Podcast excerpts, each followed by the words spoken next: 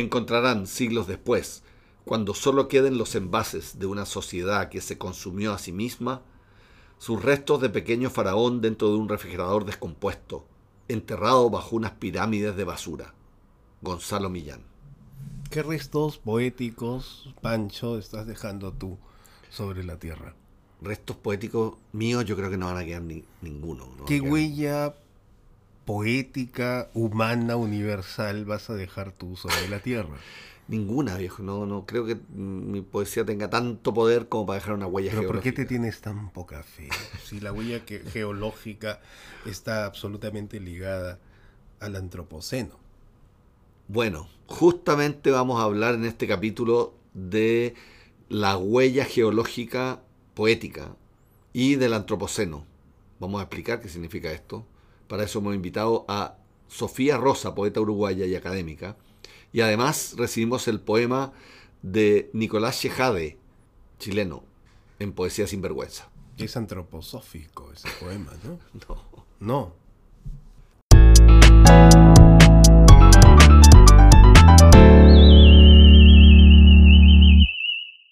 El premio Nobel alternativo esta semana es para la poeta uruguaya Sofía Rosa. Sofía es... Perdona, Pancho, uruguaya. Uruguaya. Ella es académica, poeta, eh, se licenció en letras en la Universidad de Montevideo. Ecologista. Es, profesora también, eh, pero, pero actualmente está terminando su doctorado en literatura en la Pontificia Universidad Católica de Chile. Y antropocénica. Vive en Chile, de hecho. Mm. Quinta normal.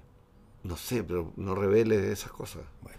Bueno, escuchen esta conversación ecológica que tendrá con Javier. Ecosimbiótica. Caer. Megamix Haraway Bombal. Los pinos y los anchos senderos, caer, caer los anchos senderos, entregarse en cuerpo en todos nuestros tréboles, borrar las respuestas potentes a acontecimientos devastadores. La casa se mueve de manera recíproca en un presente denso, devastador, escuchar caer. La casa se mueve de manera densa, nuestra palabra deriva de un dolor y una alegría, capaz de dar respuesta sobre la tierra en tiempos perturbadores, capaz de suspirar el agua, de aquietar aguas turbulentas y reconstruir bienestar y melancolía. Tiempos confusos, interminables noches de otoño y melancolía en tiempos arrogantes, escuchar caer, tiempos turbios de los cedros azules, escuchar caer. La tarea es generar problemas, suscitar, perturbar, Vivimos todos los seres y morimos de manera recíproca, anegados de dolor y continuidad, pero también de lluvia fina. Confusas, interminables noches de otoño, escuchar caer, resurgimiento necesario. La tarea es abismarse hasta doblar los quitasoles, hasta generar parientes y llover sobre los bosques y sobre la alegría. La lluvia cae fina, obstinada, tranquila. Aprender a vivir. La tarea es volvernos verbo, conexión ingeniosa, como una práctica, como el murmullo de la lluvia. Caer sobre los techos, caer y amar esa sensación de caer, caer en esa sensación de amar, caer hasta ahogar el bemol de lata enmohecida. ¿Quién eres tú, Sofía Rosa? ¿E-, e-, ¿Eres un árbol? una académica o una poeta? Quisiera ser todas a la vez y ninguna. Esa sería la mejor respuesta o la respuesta que me gustaría dar. También me gustaría ser un gato o una gata. Sería un poco, una vida un poco más alegre o, linda. Pero, lo tenías preparado. Ah, preparado. Casi, pero no, todo improvisado, improvisado como los árboles. Em, soy poeta, escritora, académica, eh, jugadora de rol, em, activista por accidente, eh, criadora de gatos y... Una viejita de quinta normal también. Una viejita de quinta normal que le gusta criticar a los vecinos y comentar mm. sobre su vida. ¿Cómo, cómo, es esta relación que tú has armado, eh, querida Sofía Rosa, entre el antropoceno y, la poesía? ¿Qué, ¿Qué, demonios es el antropoceno? Bueno, esta nueva época geológica eh, que se supone, aunque no oficialmente todavía nos encontramos, la verdad a mí me ha motivado muchos pensamientos, muchas contradicciones. Eh, sentirnos que formamos parte de eso y al mismo tiempo no, que somos responsables, culpables y víctimas. Está todo muy entreverado en el antropoceno y bueno, en estos momentos, además de hacer una investigación doctoral sobre eso, también estoy probando con formas poéticas que permitan un poco eh, hacer que la poesía se encuentre con este, o la literatura en general se encuentre un poco con este pensamiento crítico sobre la crisis ecológica y sobre los problemas ambientales puntuales que tenemos en casi todos los territorios de América Latina. Mm.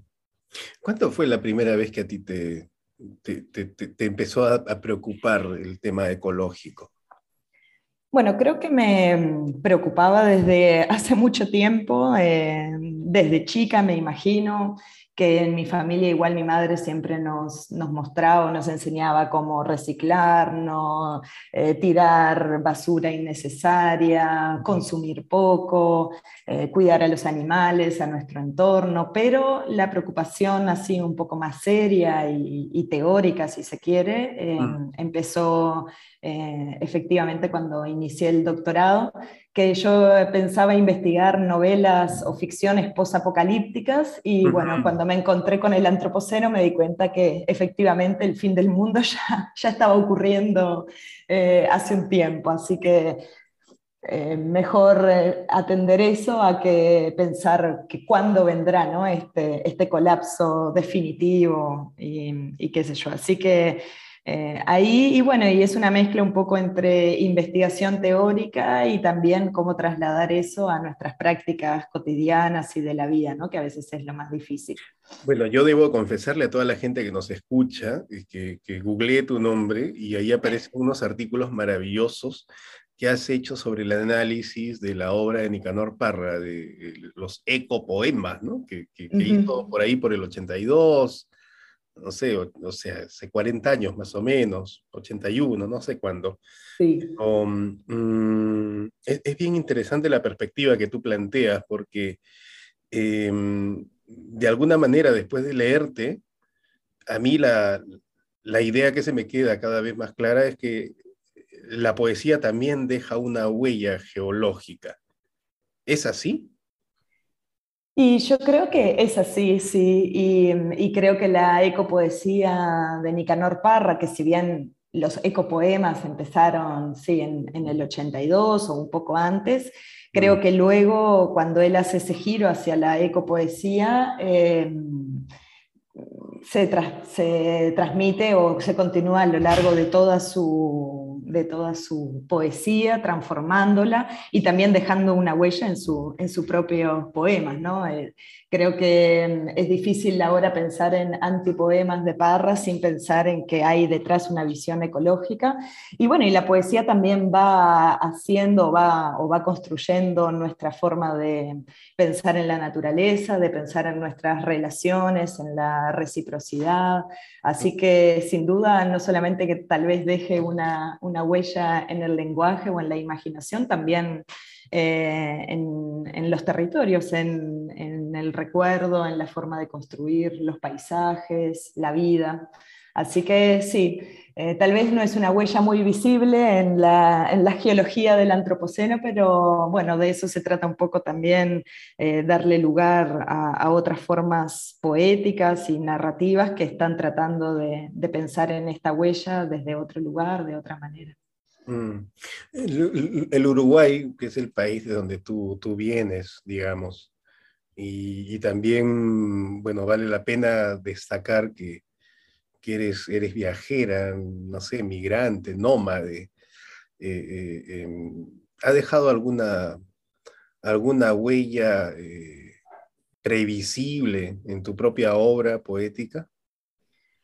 Ay, Uruguay, eh, creo que viviendo en Chile me volví más uruguaya a veces que, viviendo en, Uruguay. Y, cuando viajo a veces, bueno, son inevitables a veces las comparaciones o, mm. Creo que también en Uruguay hay una, hay una tradición poética de mujeres que, que me gusta mucho y que, y que, siempre la llevo conmigo, ¿no? Idea Vilariño, Marosa Di Giorgio, Delmira Agustini, eh, bueno, y tantas otras más contemporáneas, pero pensando un poco quiénes fueron así como mis mentoras poéticas de, en, en, los inicios de, de mi escritura de poesía. Eh, y me traje los libros conmigo, algunos libros que, que tal vez no los iba a necesitar para la tesis o para mi investigación, me los traje igual de, de Uruguay como una especie de amuleto o de compañía poética que no quiero eh, que, que, se pierda, volver a ellas y volver a esas lecturas que, que por algo estuvieron ahí también en, en, los inicios y que cada tanto es bueno revisarlas, como también es una forma de revisarse a una misma en sus, en sus imaginarios poéticos y en su forma de poetizar el mundo. ¿Te podrías, Así que ahí. ¿Te podrías comprometer, Sofía, a no irte nunca más de Chile? No, no creo que pueda. Vos lo dijiste, creo que más que viajera o migrante, sí que tengo algo, algo nómade y me gusta y además con estas cuestiones del antropoceno también he estado revisando algunas ficciones y algunas propuestas teóricas que dicen, bueno, la civilización no empieza con el neolítico y con la media luna fértil, también los humanos o los humanos del Pleistoceno eh, supieron sobrevivir a, a cambios climáticos severos y a tener otras formas de vida y relacionarse con la naturaleza, así que el nomadismo es de alguna manera una, una imagen de, de, vida o un proyecto de vida que me, que me, gusta en la medida de lo posible. También es un poco desarraigado, ¿no? Y, y así, así se llama mi usuario de, de Twitter, desarraigada. Pero bueno, en el, en el, desarraigo ahí se pueden esparcir igual semillas por doquier. eh, eh, desarraigado o desarraigada, bueno, lo que fuera, te debo preguntar si es que cuando una poeta se da cuenta de que se ha vuelto una poeta? Esa, esa sí que es una pregunta difícil. Ojalá fuera cuando, cuando escribís poesía, pero, pero creo que, que, es una pregunta que me sigo haciendo, sobre todo eh, cuando se empezó a interponer la, la, figura de la académica y la investigadora.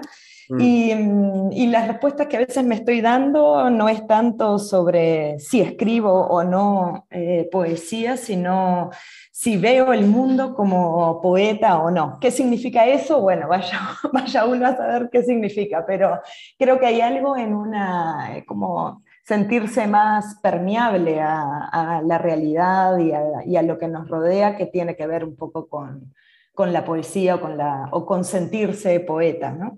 no es necesario escribir la poesía oral, la, poetizar las relaciones también, las amistades, las conversaciones. Creo que poetizar la constitución también, como decía Nicanor Parra, que él tenía la e-constitución. Bueno, creo que, que también hay una necesidad de, de ver esa, es, la poesía en otros ámbitos y como una forma también de estar en el mundo. Sofía, te agradecemos muchísimo haber estado en el programa y bueno, un gran abrazo hasta Quinta Normal. Muchas gracias y aguanten los rupulistas. Mm, me quedo con la duda todavía si eres un árbol, una académica o una poeta. Veremos, veremos qué, qué ramitas salen y ahí te contestaré. Chao, cuídate. Chao.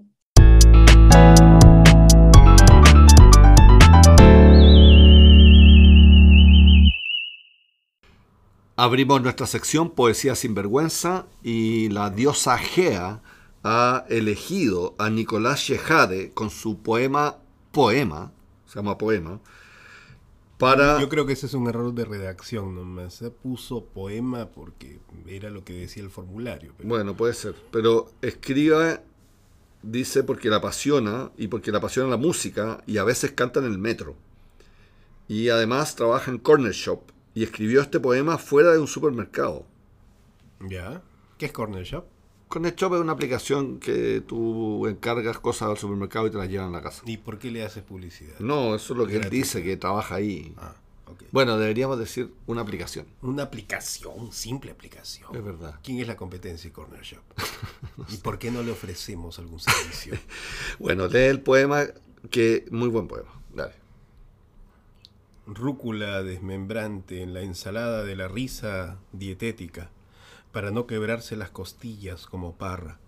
El doctor ruculista receta poemas de insomnio, salchichas y mermelada. ¿Cuánta fuera a la espera del precipicio en la morada donde cuelga sus anhelos, escapada de la vida, nuestra amiga poesía, sucumbiendo y derrotada? Te vistes y posas para revistas perplejas, simios que abren latas y teclean bloques de piedra, olvidan en el bolsillo de sus pantalones que el sexo los posee. La unión es ruculista, pero he de decirlo, la muerte sabe mucho más en amargas ensaladas. O bueno, en sándwich, si prefieres. Buen, buen poema. Me parece... ¿Por qué estás tartamudeando, Pancho? ¿Por qué no te Por- noto muy mira, convencido? No, muy convencido. Mira, por ejemplo, me gusta la, cómo abre el poema. Rúcula desmembrante en la ensalada de la risa dietética. ¿Ya? El- el- los adjetivos son sorpresivos. Rúcula desmembrante, risa dietética. No son adjetivos como lugar común o como que uno esperaría, rúcula verde o, o risa eh, resonante. No, es risa dietética. Eso, eso te rompe y genera poesía de inmediato. Está interesante, ¿no? Como técnica literaria, o sea, termina siendo como inesperado. Sí, exacto. A mí lo otro que me gusta mucho es el tema de, de lo urbano. Mm, es decir, la escritura de lo cotidiano. Simios que abren latas y teclean bloques de piedra y olvidan en el bolsillo de sus pantalones el sexo que los posee.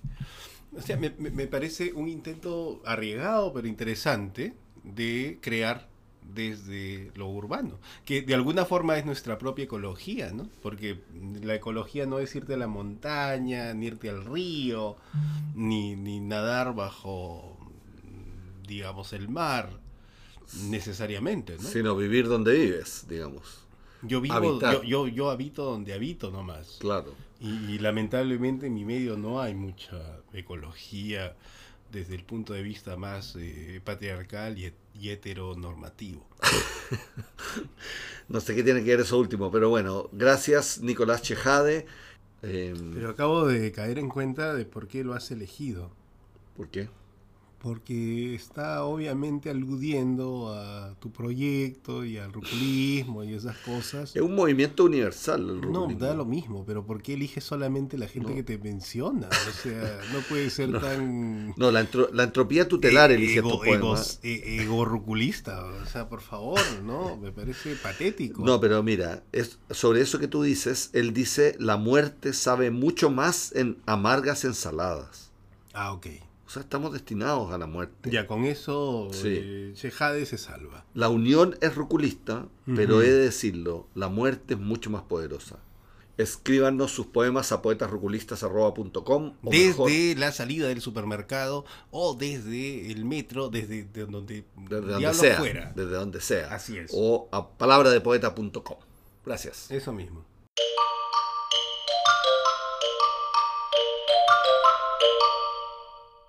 Bitácora Ruculista. En esta parte final del programa vamos a conversar muy seriamente con Javier acerca del antropoceno. Javier, ¿Antropo qué? ¿qué es el antropoceno? ¿Antropo qué? Antropoceno. No tengo idea. Me has invitado a este programa, pero has invitado a un completo ignorante respecto a eso. Mira, el antropoceno es una, un concepto bien discutido respecto de una etapa geológica. ¿Es nuevo? Sí, pues se está discutiéndose actualmente. ¿Cuánto tiempo tiene el Pleistoceno, digamos? Bueno, el Pleistoceno tiene millones de años. Mm. Pero después viene el Holoceno, que es cuando el Pleistoceno son todas las glaciaciones, ¿no es cierto? El, el Holoceno es cuando la Tierra se enfría y más o menos desde el año 10.000. Una pregunta estúpida que todo Hace el mundo, 10.000 años, Una menos, pregunta estúpida ya, que todo el mundo ya. se debe estar haciendo. ¿Por qué todo tiene que ver con senos? Antropoceno. No, pero seno es con C aquí.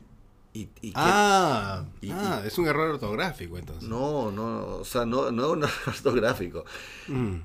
Antropoceno, seno, viene de kainos, nuevo. O sea, ujú. kainos. ¿Estás hablando en griego? Es kainos, claro, es nue- una nueva una nueva época geológica. Ay, el teólogo que habla en griego. Pleistoceno. Ah. Bueno, ya, pero, pero concéntrate, concéntrate, concéntrate, concéntrate, porque esto es muy importante para nuestro aforismo ruculista. Puedo El antropoceno es la nueva etapa geológica, dado que el ser humano ha intervenido en la Tierra de tal manera que han quedado marcas geológicas que van a ser descubiertas en 600, 1000 años más y van a poder ser leídas, así como las glaciaciones, así como muchas cosas. Y con todo el cariño que te tengo, ¿qué diantres me importa a mí que se descubra ese Bueno, porque, porque justamente tiene que ver con la intervención del ser humano, el antropos, Ah, en, bueno. En el medio ambiente Y cómo ¿qué- lo, y cómo lo está dañando. Entonces, ¿qué es lo que está quedando en los estratos geológicos? ¿Qué tiene que ver con la Está poesía? quedando los carburos, Sí. todo el calentamiento global producto del petróleo, Plástico. del uso del petróleo, el plástico Mm. y las, las explosiones nucleares. Y los poemas. Mm, Ojalá quedaran algo de los poemas. Bueno, es lo primero ya, que va a léete, desaparecer. léete, léete el aforismo ahí en, en la enciclopedia. Voy a buscarlo, pero no en la enciclopedia, sino como en el lugar donde, mm, digamos, en la mita se busca eh, eh, em, los artefactos mineros.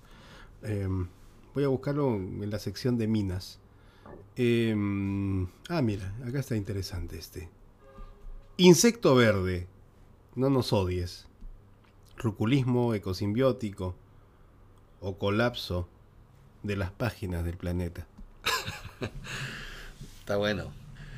Sí, ¿Qué me gusta. Lo, me gusta lo de eco- ecosimbiótico. Yo creo que el ruculismo es ecosimbiótico. Es decir, yo, aquí algo más personal, yo siento una reverencia por la naturaleza. Yo soy ecosimbiótico en sí mismo, en mí mismo, digamos, básicamente. Y, y, y la relación con la poesía tiene que ver con, con mira, Ezra Pound decía que el símbolo natural es el símbolo más poderoso. Ujú. La elección de, de una descripción de la naturaleza o de una metáfora ligada a la naturaleza es, el- es lo más poderoso en poesía. Lo que dice- pasa es que, o sea, apenas la gente que te escuche esté como interpretando un poco tu rollo y todo ese, todas esas cosas va a dejar de seguirte inmediatamente porque va a decir, ah, ese es un arquetipo, eres un estereotipo, lamentablemente. ¿Un estereotipo de qué? de el poeta ecológico hippie que transmite sus cosas por Radio Universidad de Chile y, y ya está, digamos, ¿no? Pero Ya. no, no, no, no.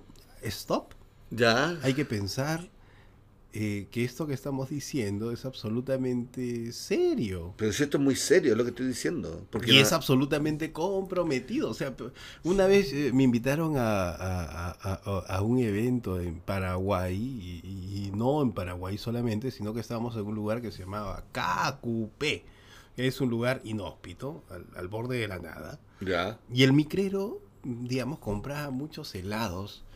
Y, y- y los helados se los servían en vasitos plásticos que iba botando una vez que se los terminaba. Sí. Y, sí. y- y se compraba como así 20 helados y, y 20 vasitos botaba al lado del camino. Yo no sabía qué hacer porque estaba en un país extraño, pero ya ves, el ecosimbiotismo, No existe. no, no, Sobre no, todo en los no, micreros, dices No, tú. no, no, o sea, el señor no entendía por qué no había que botar vasos plásticos en las calles.